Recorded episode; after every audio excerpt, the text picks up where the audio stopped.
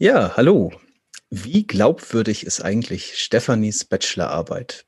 Das werden wir heute nicht erfahren, aber einiges über die Frage, was eigentlich gute Zeugenaussagen ausmacht und was das Ganze mit Erlebnistiefe und Immersion zu tun hat. Ich hoffe, ihr seid gespannt. Ich bin es auf jeden Fall. Bis gleich.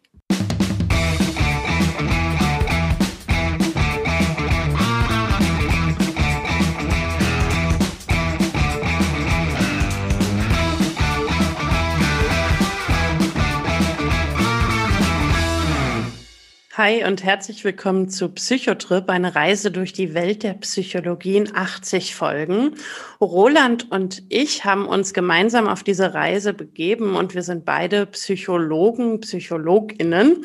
Und äh, Sätze, die wir immer wieder hören, wenn wir auf Partys stehen und verraten, was wir studiert haben, sind zum Beispiel, oh, kannst du Gedanken lesen oder äh, muss ich jetzt Angst haben und oh, wie spannend, das wollte ich auch schon immer mal machen. Und äh, weil es so viele Leute gibt, die irgendwie eine Vorstellung von Psychologie haben, die sehr festgefahren ist und so gar nicht der entspricht, mit der wir durch die Welt laufen, haben wir uns auf diese Reise begeben und freuen uns, dass ihr uns dabei ein Stück begleitet. Und jetzt habe ich schon mehrfach Roland erwähnt, der soll natürlich auch noch ganz kurz die Gelegenheit haben, selbst zu erklären, wer er eigentlich ist. Roland.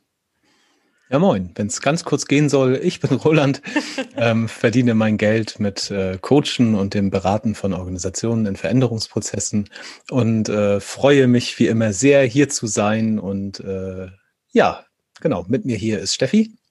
Genau, und ich habe ja schon verraten, dass ich Psychologin bin, genauso wie Roland Psychologe ist. Und äh, auch ich verdiene mein Geld mit Organisationsberatung. Das heißt, da sind wir uns sehr ähnlich. Und heute durfte ich wieder eine Folge vorbereiten. Und ich weiß nicht, Roland, ahnst du irgendwie, was kommt? Oder bist du ganz überrascht?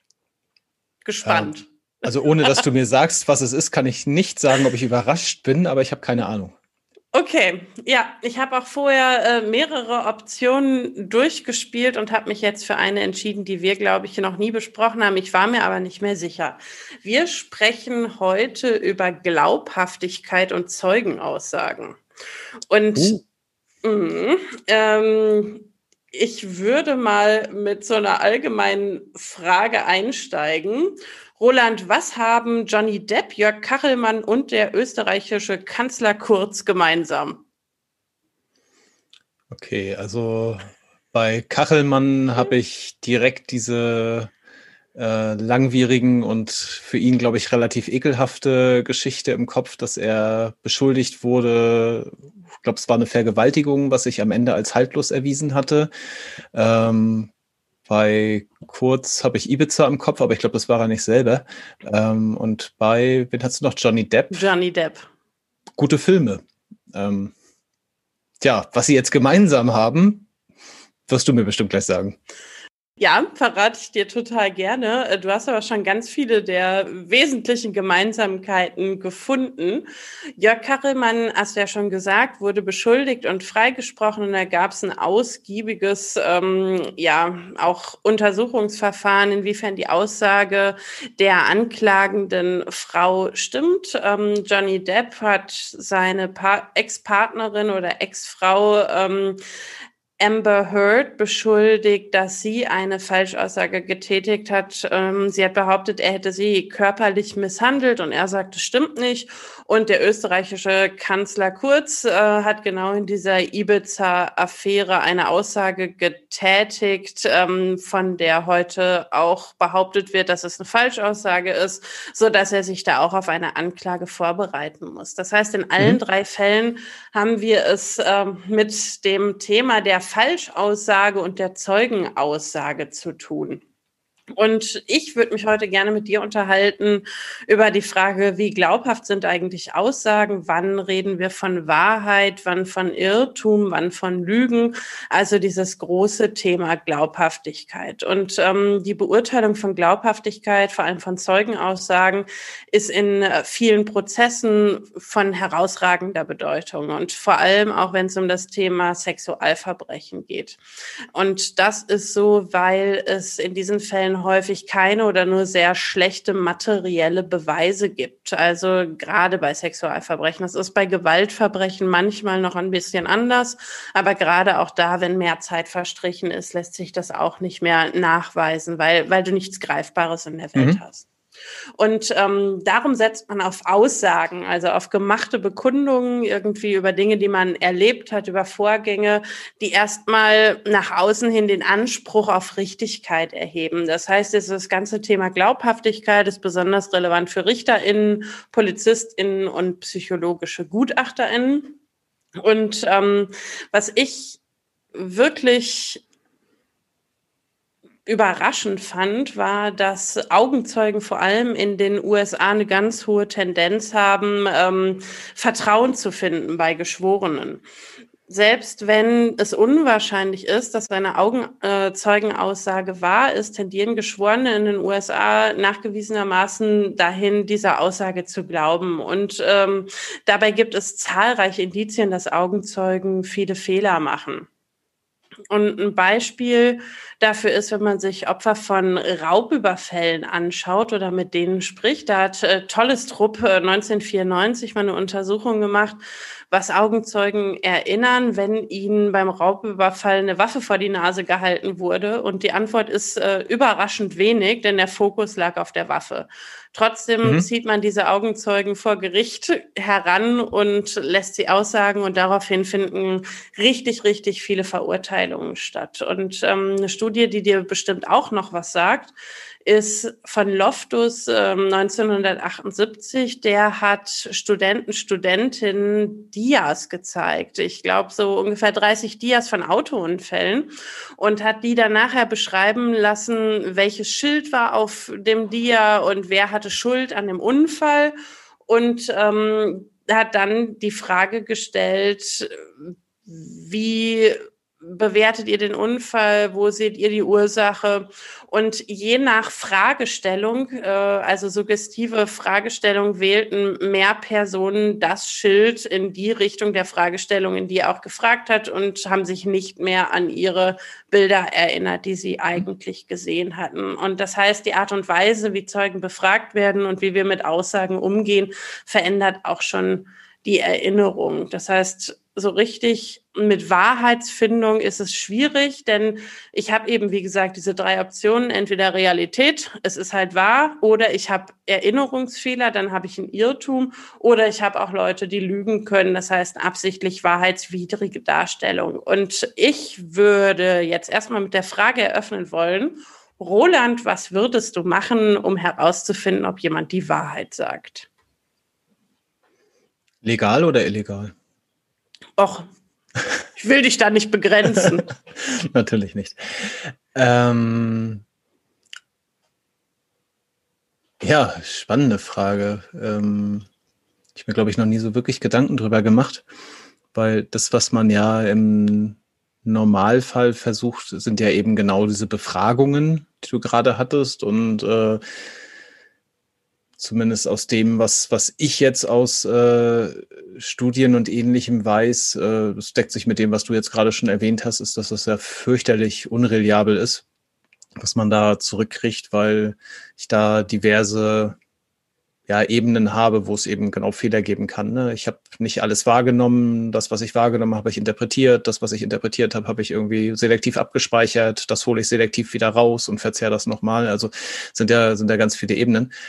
Das heißt, die Frage, sagt jemand die Wahrheit, äh, ist ja schon die Frage, sagt er die Wahrheit, was passiert ist? Sagt er die Wahrheit, was er wahrgenommen hat? Ähm, äh, lügt er bewusst? Äh, hat er einfach nur etwas anderes gesehen? Also, also weiß ich nicht. Ich wüsste jetzt erstmal keine Antwort darauf. Mhm. Und wenn du mal so ganz tief in deiner Stereotype-Kiste kramst oder so den Dingen, in denen du Medien technisch großgezogen wurdest. Äh, Gibt es da irgendwelche Dinge, die dir einfallen? Was passiert in Filmen? Ja, du, du hast ja gefragt, was ich machen würde. Ne? Also mhm. ich meine, klar, wir können natürlich im, im, Gerichtssaal, wir können Verhör machen oder wir können jemanden Verhandlungsfoto zeichnen lassen oder ähnliches, aber da habe ich ja genau diese, mhm. diese Verzerrungen, äh, auf die du ja wahrscheinlich auch gerade hinaus wolltest. Mhm. Und ähm, in, ich spiele jetzt heute häufiger auf die USA an, weil die, glaube ich, teilweise andere Methoden einsetzen als wir in Deutschland. Mir ist zum Beispiel sofort eingefallen, ja, in solchen Filmen schließt man Leute immer einen Lügendetektor an. Mhm. Und das Erste, was ich dann denke, ist ja, in Deutschland darf man das aber nicht. Ich weiß gar nicht, ob man das in den USA wirklich darf, aber da passiert es ja zumindest in den Filmen immer wieder. Und ähm, was dadurch versucht wird zu bewerten, ist die Aussagequalität. Und ich habe zum einen diese psychophysiologischen Methoden, das sind Lügendetektoren. Das wurde aber 1954 vom BGH in Deutschland verboten. Das äh, ganz kurze Zwischenfrage. Du sagst, was man versucht zu bewerten, ist die Aussagequalität. Äh, das heißt wahrscheinlich in normalen Worten, ob derjenige bewusst lügt. Richtig? Mm, es gibt drei Bewertungsdimensionen. Ähm, dann ziehe ich das einmal vor. Es ist die Aussage Tüchtigkeit, das hast du vorhin beschrieben. Also wie habe ich es wahrgenommen, wie habe ich es gespeichert, wie rufe ich es ab, wie gebe ich es verbal wieder mhm. und wie unterscheidet sich das Erlebte von der Vorstellung. Das nennt man die erste Dimension Aussage Tüchtigkeit. Dann gibt es die zweite Dimension Aussage Zuverlässigkeit. Also unter welchen Bedingungen entsteht eine Aussage. Bin ich sturzbetrunken, ist die Aussage wahrscheinlich weniger wert, weil ich nicht ganz so gut in der Lage war, unter diesen Bedingungen äh, die meine Aussage Tüchtigkeit vollumfänglich wahrzunehmen. Das sind die Rahmenbedingungen. Oder wenn ich unter sehr großem Lärmeinfluss stehe oder wenn die Rahmenbedingungen einfach sehr stressig, hektisch sind, wenn es ganz viele sensorische Einflüsse gibt, die auf mich einprallen. Und dann gibt es die dritte Aussagedimension und das ist Aussagequalität. Das bedeutet, der Inhalt, stimmt der Inhalt mit dem überein, was ich aus ausdrücken möchte. Mhm. Und ähm, da unterscheidet man vier Unterschiede. Moment, Moment, ganz kurz, Entschuldigung, Entschuldigung. Das stimmt der Inhalt mit dem überein, was ich ausdrücken möchte? Heißt. Du hast vorhin runtergebrochen gefragt, sagt jemand die Wahrheit? Genau. Also ist der Inhalt, ist das Beschriebene übereinstimmend zu meiner Wahrnehmung der Realität oder zu okay, meiner Intention? Ja, okay. Genau. Mhm. Also ja, eigentlich sagt, sagt jemand die Wahrheit ganz runtergebrochen. Mhm, okay. Und wie gesagt, dafür gibt es diese Lügendetektoren, das nennt man psychophysiologische Erhebungsmethoden, 1954 in Deutschland vom BGH verboten. Dann gibt es neuropsychologische Methoden, da wird die Gehirnaktivität gemessen, also mit EEG, MRT und so weiter, wo man ebenfalls gesagt hat, ne, geht nicht, gibt inkonsistente Ergebnisse, mhm. können wir uns auch nicht drauf verlassen. Dann auch wieder aus den USA. Ich habe das Gefühl, die beschäftigen sich einfach wirklich gerne mit diesem Thema. Gibt es viele verhaltensbasierte Ansätze und vielleicht sagt dir Ekman noch was? Hm, noch Basis, Emotionen und Gesichtsausdrücke, in denen Basisemotionen mhm. sich ausdrücken. Das nennt man oh, Das habe ich bestimmt in meiner Bachelorarbeit zitiert, ja. Bestimmt. das nennt man Mikroexpression. Es gibt eine ganze Serie darüber, die heißt Lie to Me. Mhm. Da geht es ganz stark um diese verhaltensbasierten Ansätze. Und ähm, ein zweiter Ansatz, der auch ziemlich bekannt ist, ist von Joe Navarro. Ich glaube, das war ein FBI-Agent mhm. in den USA, der hat ein Buch geschrieben, das heißt Menschen lesen und der beschreibt, wie es für ihn einfach, weil er sprachlich als Kind, er hat, glaube ich, einen mittelamerikanischen, südamerikanischen Hintergrund, ist spanischsprachig in die USA gekommen und hat die Sprache nicht verstanden und musste darum viel paraverbal und nonverbal verstehen als Kind und hat auch eine große Kompetenz da drin, ohne Ausgesprochenes zu sehen und Lügen zu mhm. entdecken. Mhm. Und das ist eine verhaltensbasierte ja, Analysemethode, die aber auch in Deutschland so nicht anerkannt ist. Und, und das Sorry?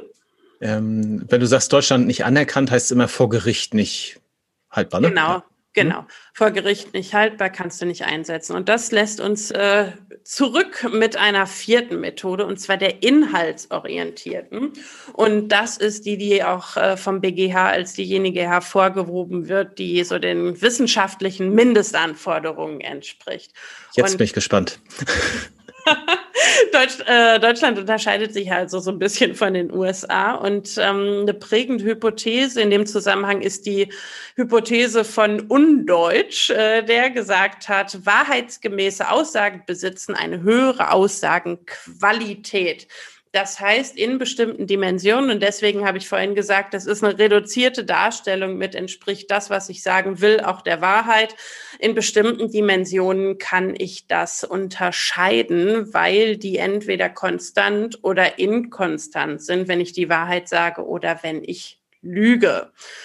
Denn bei Schilderung wahrheitsgemäßer Aussagen greife ich auf mein episodisches Gedächtnis zurück und nicht auf mein semantisches. Also das bedeutet, ich greife zurück auf Dinge, die ich erlebt habe und nicht auf Dinge, die ich mir vorstelle und Dinge, die ich weiß. Und dadurch unterscheidet sich die Art und Weise meiner Erzählung. Und jetzt wieder eine Frage. Hast du eine Idee, welche Merkmale bei Aussagen, die wahr sind, wahrscheinlich konstant sind oder immer gleich sind und welche bei gelogenen Aussagen besonders auffällig sind? Mal kurz drüber nachdenken. Also du meinst letztlich Dinge, die sich unterscheiden, je nachdem, ob ich sie aus dem episodischen Gedächtnis ziehe oder eben aus dem semantischen würde jetzt vermuten, dass beim Episodischen halt diese, diese Erlebnisdimensionen, also sowas wie Gefühle und ähnliches, dass das deutlich, auf jeden Fall deutlich lebhafter ist, weil ich ja in dem Moment das auch nochmal wieder erlebe und ich könnte mir vorstellen, dass wenn ich nach Randdetails gefragt werde, dass die beim episodischen Gedächtnis tatsächlich konsistenter sind als, also wenn ich mir jetzt irgendwas ausdenke, dann denke ich mir halt so einen Haupthandlungsstrang aus und überlege mir nicht, ob die Blume am Wegesrand gelb oder rot war, wenn das völlig unerheblich ist für die Story. Und das wäre jetzt so meine Vermutung, dass das ein möglicher Weg ist. Richtig und falsch gleichzeitig. Ach, ähm, wundervoll. Story of my life. Man schaut zum einen ähm, darauf, wie Dinge beschrieben werden, man schaut aber auch darauf, wie sie sich über die Zeit entwickeln. Und gerade diese Veränderung über die Zeit ist aussagekräftig. Das nennt man Konstanzanalysen. Mhm. Und es gibt bestimmte Merkmale, die sind in wahrheitsgemäßen Aussagen für gewöhnlich konstant. Das ist das Kerngeschehen. Das sind zentrale Handlungspartner, das sind Örtlichkeiten und das sind handlungsrelevante Gegenstände. Also mal auf so ein praktisches Beispiel vor zweieinhalb Jahren wurde vor meiner Tür jemand erstochen, also echtes Beispiel, und ich stand so, dass ich Teile davon sehen konnte. Und bis heute kann ich mich dran erinnern, was ist passiert, Kerngeschehen, gro ganz grob, wer war beteiligt, also was waren das grob für Menschen und wie viele waren das ungefähr, wo hat das stattgefunden und welche Gegenstände waren relevant? Ein Messer. Mhm. Und ich erinnere mich noch dran, als ich eine Aussage dann bei der Polizei gemacht habe, dass ich am Anfang noch wesentlich mehr Details erinnert habe. Also genauso wie du gesagt hast. Ähm, die Aussage musste ich mir nicht vorstellen oder ausdenken, sondern ich konnte sie wirklich aktiv aus meinem Gedächtnis abrufen. Ich konnte zum Beispiel am Anfang noch beschreiben, was ist vorher passiert, was ist nachher passiert, in welcher Reihenfolge sind Dinge passiert, welche Randpersonen waren beteiligt, ähm, wie viele waren das ungefähr, was haben die angehabt, habe ich Gespräche gehört, in welcher Sprache habe ich Gespräche gehört und ähm, habe ich irgendwie ja, bestimmte Empfindungen, Emotionen und so weiter mhm. gehabt. Und ich habe dann auch über die Zeit gemerkt, dass gerade so diese letzteren Dinge wie äh, Emotionen oder Schätzung von Anzahl Personen oder auch vorausgehende nachfolgende Handlungen oder Kleidungserinnerungen, dass das weniger geworden mhm. ist. Das heißt, das ist verblasst, das hat an Erinnerung verloren, aber in diese zentralen Inhalte kann ich mhm. mich erinnern.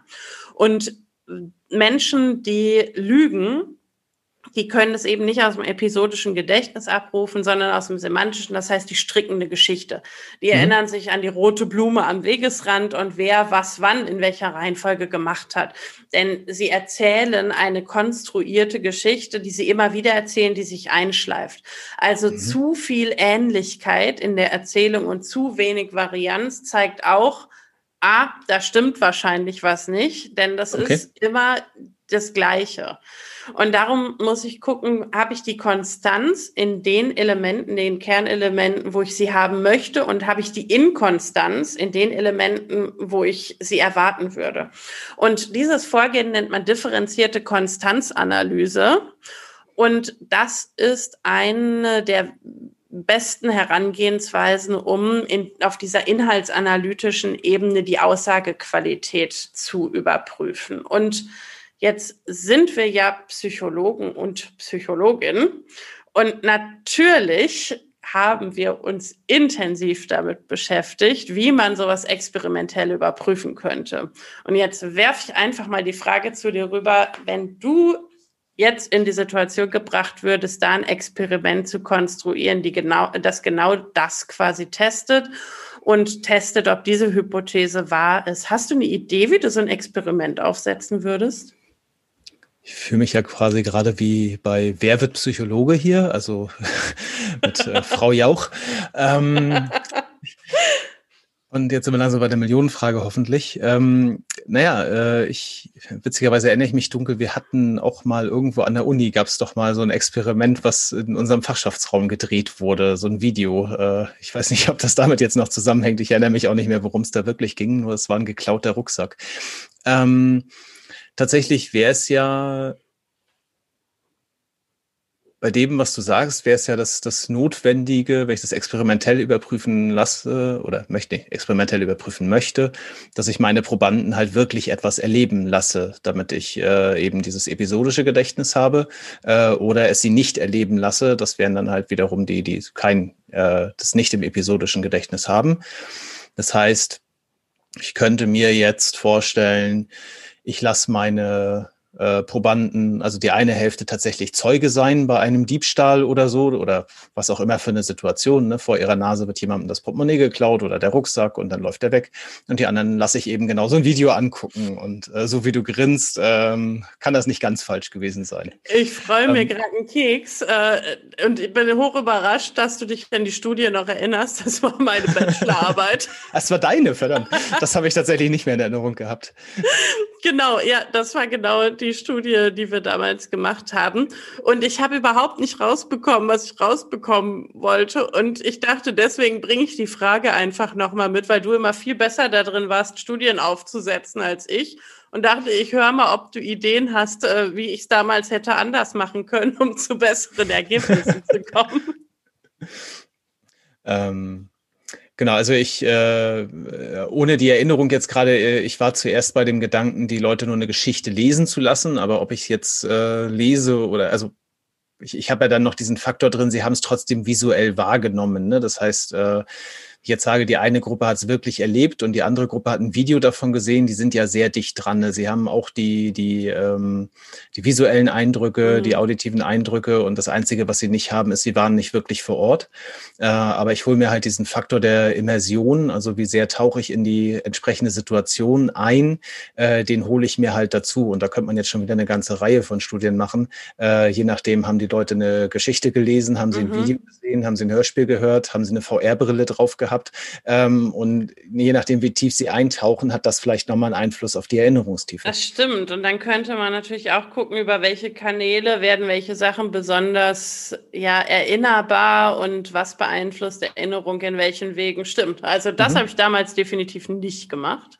Hm. Also äh, ich glaube, Erlebnistiefe nennt sich das letztlich. Ähm, und die habe ich ja auch, wenn ich ein Buch lese. Und je nachdem, wie ich das tue, es gibt Leute, die versetzen sich komplett in diese Situation hinein oder in das Buch hinein und erleben das schon fast mit. Also ich glaube, gerade gerade Kinder und Jugendliche sind da noch sehr offen für. Äh, und je älter und langweiliger man wird, desto eher liest man halt Wörter und äh, nimmt nicht mehr wirklich so, ein, so eine ganze Szene wahr und malt die sich nicht weiter aus. Also weiß ich nicht. Vielleicht ist es auch nur bei mir ein bisschen verloren gegangen. Mhm. Ja, auf jeden Fall Ansatzpunkte, die ich damals hätte noch berücksichtigen können. um war ja nur die Bachelorarbeit. War nur die Bachelorarbeit. Habe ich auch nicht weiter verfolgt. Mm, ich glaube, wir sind tatsächlich zeitlich schon weit fortgeschritten, so dass ich zu meiner Abschlussfrage kommen würde. Roland, gibt es was, was du aus heute mitnimmst an Fragen, Gedanken, Eindrücken oder noch Diskussionspunkten? Was ich mitnehme, ist das Thema, was wir gerade aufgeworfen hatten mit der Erlebnistiefe ähm, und wie ich, also das war tatsächlich meine Überlegung zwischendrin, ähm, wie, wie kann ich denn wirklich eine Erinnerung faken? Also äh, ich dachte zwischendrin, du möchtest ja auch noch eine Anleitung quasi dazu geben, wie man, wie man sich eine Zeugenaussage wirklich, wirklich glaubhaft macht. Ähm, und die Frage nehme ich für mich gerade tatsächlich mal mit. Äh, wie geht das eigentlich? Und wie viel, wie viel Immersion in ein Geschehen brauche ich dafür, um glaubwürdig zu sagen, ich war dabei? Finde ich eine richtig gute Frage. Die möchte ich äh, klauen und auch mitnehmen und weiter drüber nachdenken, weil vielleicht ist genau diese Immersion, das Wort habe ich gerade auch erst gelernt, der Schlüssel dazu, um glaubhafte Zeugenaussagen zu imitieren. Vielleicht die Frage, wie wie tief begebe ich mich rein, wie sehr stelle ich es mir vor und kombiniert mit dem Wissen, was muss konstant bleiben und was muss sich verändern und so weit in die Imagination reinzukommen, dass ich nachher wirklich denke, ich hätte es erlebt. Und dann verschwimmen irgendwann Wahrheit und Realität. Aber das soll jetzt keine Anleitung zum Fälschen von Zeugenaussagen hier sein. Aber danke für den äh, Gedanken, den übernehme ich gerne, wenn ich darf. Sehr gerne. Ja, dann bedanke ich mich für die Diskussion. Wir sind am Ende und äh, ich verabschiede mich schon mal. Bis zum nächsten Mal. Ciao. Macht's gut. Tschüss.